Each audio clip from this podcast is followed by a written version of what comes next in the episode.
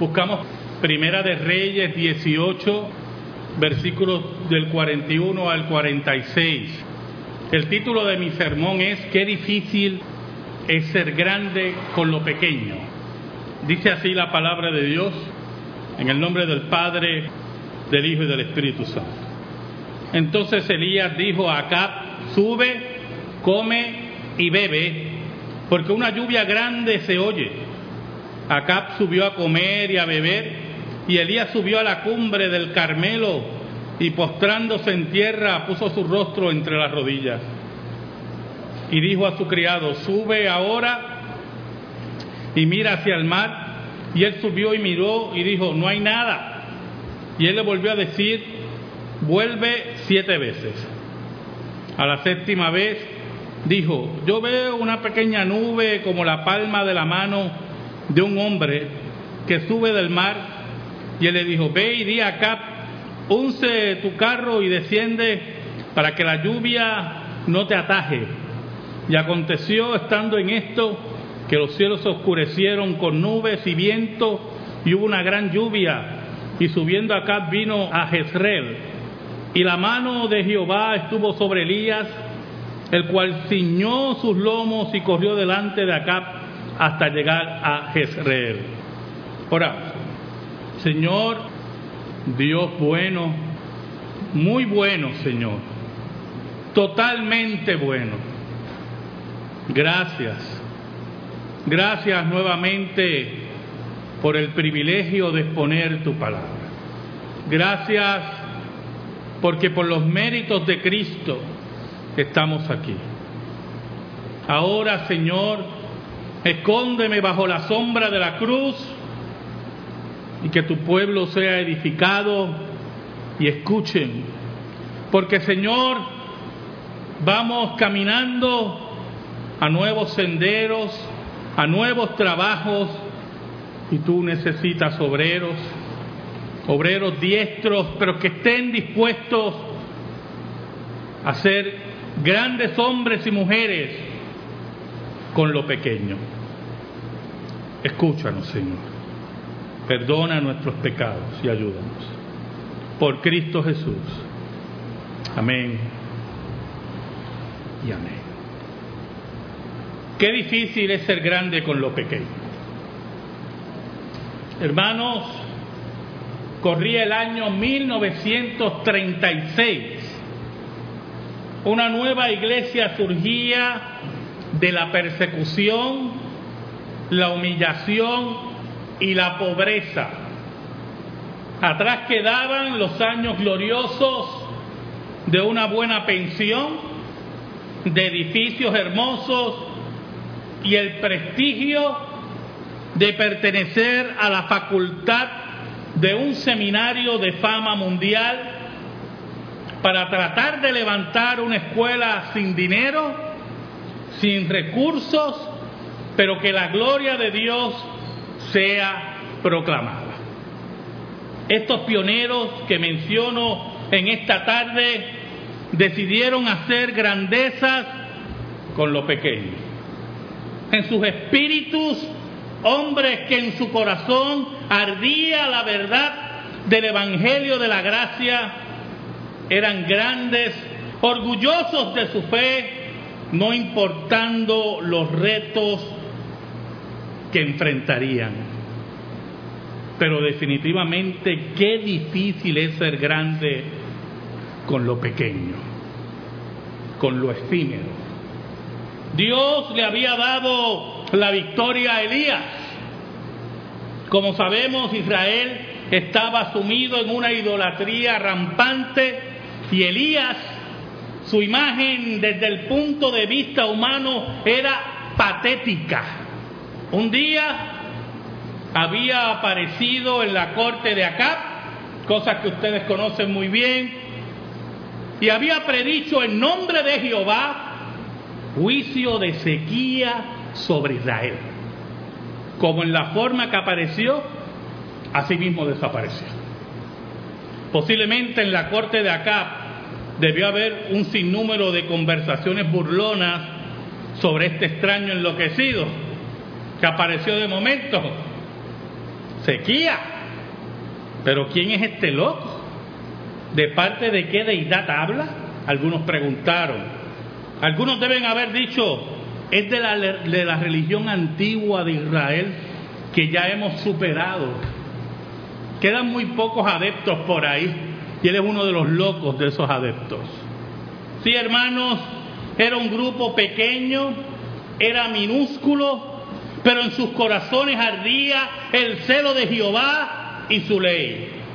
En medio de ese grupo Dios llamó a Elías para ser grande con los pequeños. ¿Saben, hermanos? En 1746 fue fundado el Colegio de New Jersey. Escuche bien, el Colegio de New Jersey en 1746. Sus fundadores eran un grupo de presbiterianos graduados de la prestigiosa Universidad de Yale. El Colegio de New Jersey poco a poco se fue convirtiendo en un centro de prestigio educativo conocido hoy como la Universidad de Princeton. Por ejemplo, en el siglo XVIII, el presidente John Witherspoon fue el único hombre de iglesia, un presbiteriano, que firmó la Declaración de Independencia de los Estados Unidos. En el siglo XIX, el presidente James McCosh fue el primero que abogó por crear una organización mundial que uniera a todos los presbiterianos. En el siglo XX, Woodrow Wilson se retiró de la presidencia de la Universidad de Princeton, llegó a ser presidente de los Estados Unidos y fue creador de la Liga de las Naciones. Qué prestigio inmenso para esa universidad que empezó con un puñado de presbiterianos que salieron de la Universidad de Yale. No dudo, hermanos, que las burlas se siguieron sobre Elías y su triste religión trasnochada. Por lo tanto, cuando pasaron las primeras dos semanas sin lluvia y rocío, nadie debe haberse dado cuenta y el cuento del loco que pasó por la corte de Acab seguía de boca en boca. Pero hermanos, cuando pasó el primer año, sin lluvia y sin rocío, la historia era otra. Ya el recuerdo de Elías no era la burla, no era de burla, de mofa, de epíteto, sino de profunda preocupación. En una economía agrícola como la de Israel, las sequías son devastadoras.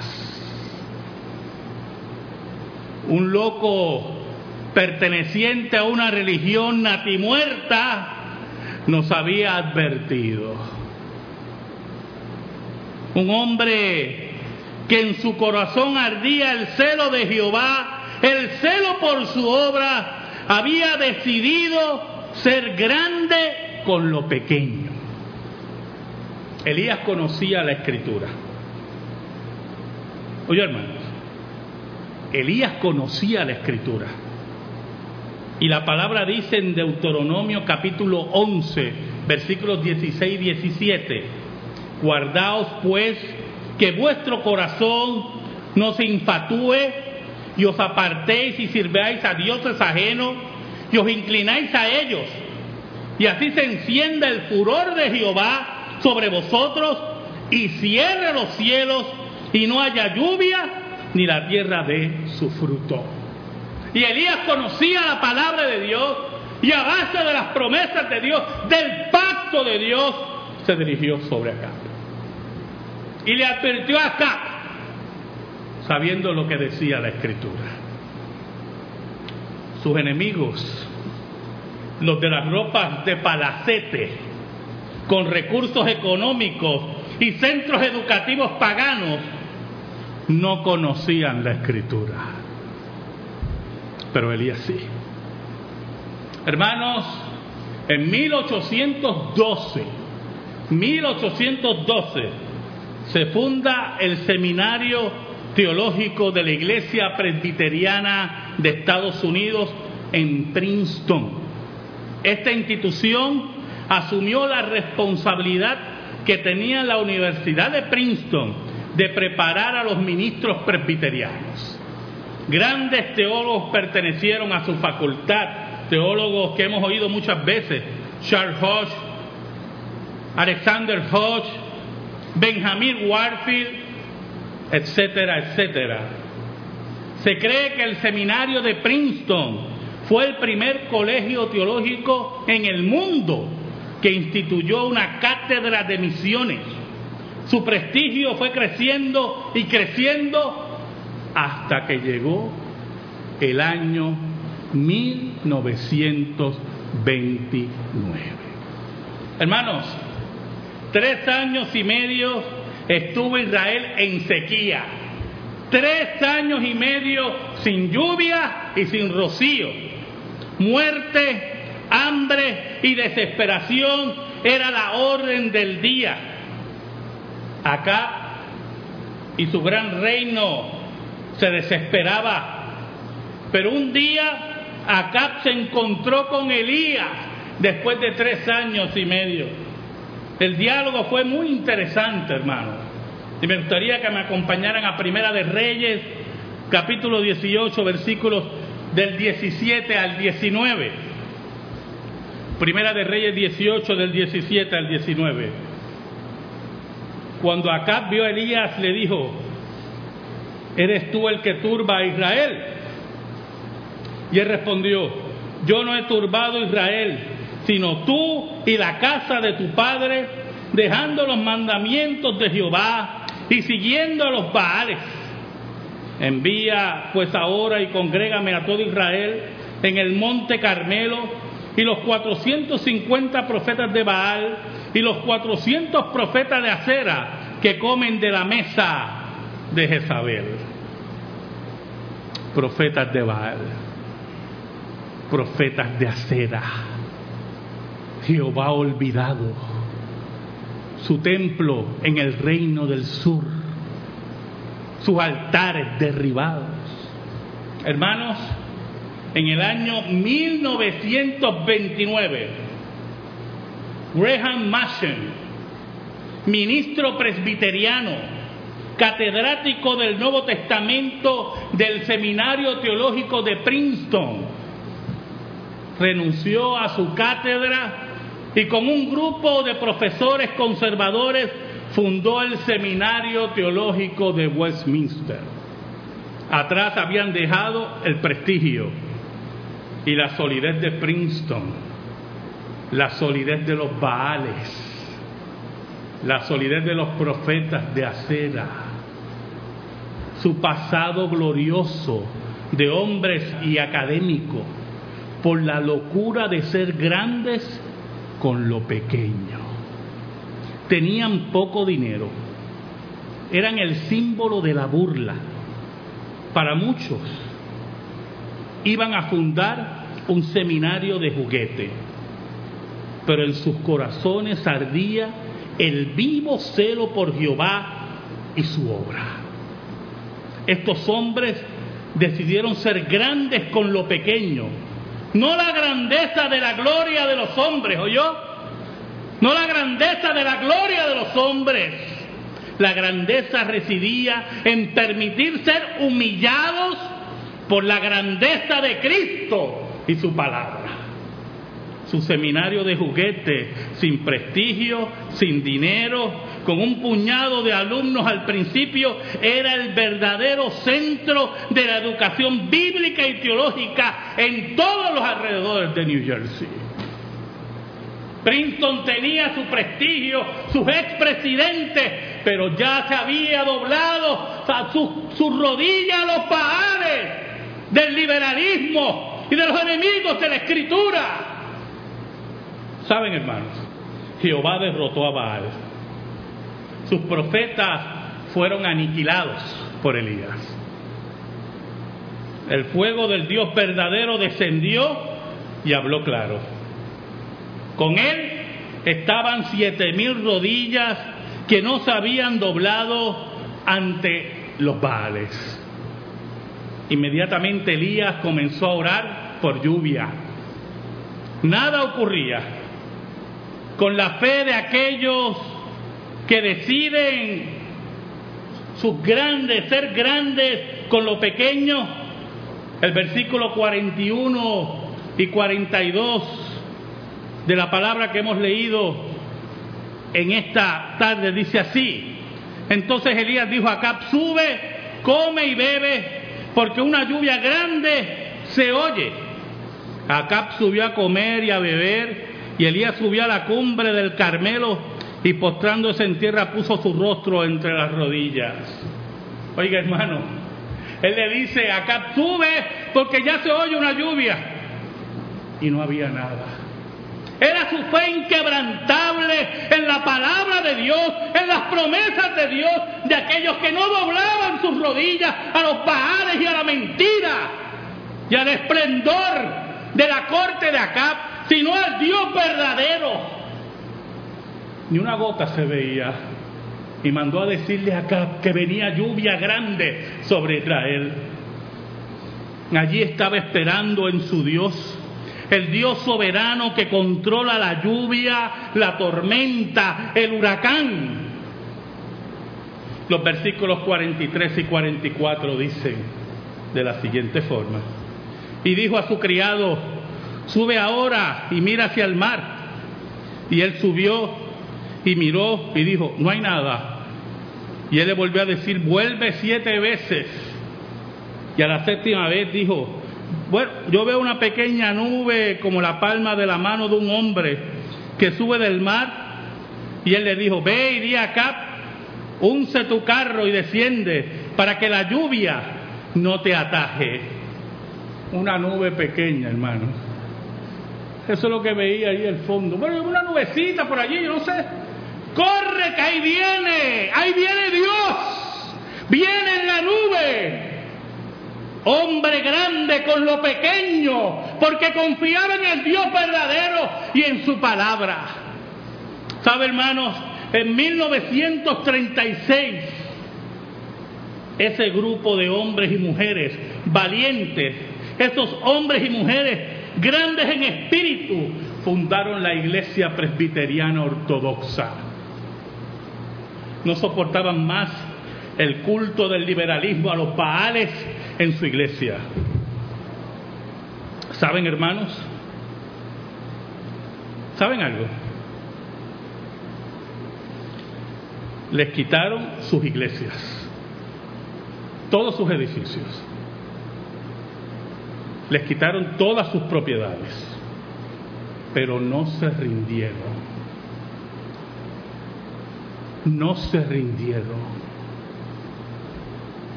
A Elías le habían quitado hasta el prestigio y nunca se rindió. Se burlaron de ellos, se burlaron de su seminario, pero no se rindieron. Decidieron ser grandes con lo poco. Ellos anhelaban la gloria de Dios, lo verdadero, como dice Hebreos 11:16, pero anhelaban una mejor, esto es celestial, por la cual Dios no se avergüenza de llamarse Dios de ellos, porque le has preparado una ciudad. Dice Hebreos 11:16. Nuestro relato bíblico de hoy termina con los siguientes versículos, los versículos 45 y 46 en esta tarde. Y aconteció Estando en esto, que los cielos se oscurecieron con nubes y viento y hubo una gran lluvia. Y sabiendo acá vino a Jezreel y la mano de Jehová estuvo sobre Elías, el cual ciñó sus lomos y corrió delante de Acab hasta llegar a Jezreel. La lluvia, hermanos, cayó a torrentes, viento, agua, Dios desde los cielos bendiciendo la tierra del pueblo que se había arrepentido de su pecado. La mano de Dios estaba con Elías y los siete mil que no habían doblado sus rodillas. Así, en 1936, estos hombres comenzaron su peregrinaje sin propiedades, con su junta de misiones rechazada por la iglesia presbiteriana de los Estados Unidos, con su seminario de juguete, pero sin doblar sus rodillas a los baales, porque es fácil ser pequeño, yo hermano, muy fácil ser pequeño con lo grande. Es muy fácil ser pequeño con lo grande. Tener un espíritu pequeño, señalando hacia afuera desde cómodas oficinas y propiedades hacia aquellos que con, con lo poco quieren darle la gloria a Dios. Eso es fácil, es fácil ser pequeño con lo grande. Pero qué difícil es ser grande con lo pequeño. Qué difícil, hermano. Esos son los que Dios busca. Esos son los que Dios busca. Los que Dios no se avergüenza de llamarse Dios de ellos. Esos son los que oirán la voz al final de los tiempos, el cual Jesucristo le dirá, ven buen siervo fiel, en lo poco fuiste fiel, en lo mucho te pondré, entra en el gozo de tu Señor. Amén. Gracias te damos, Señor, en esta tarde por tu palabra, única regla de fe y conducta. Qué hermosa es tu palabra. Oh Señor, enséñanos, enséñanos a ser grandes con lo poco. Que no aspiremos, Señor, a la gloria del mundo. Que no aspiremos, Señor, a las luces y a las candilejas, sino para que tu gloria sea proclamada. Te damos gracias por todo lo que nos has dado, todo lo que nos has entregado para administrarlo, que sepamos administrarlo. Pero Señor, que siempre, siempre estemos humillados ante ti, porque solamente tu gloria es la que nos interesa. Por Cristo Jesús. Amén y amén. Estamos en silencio, hermanos.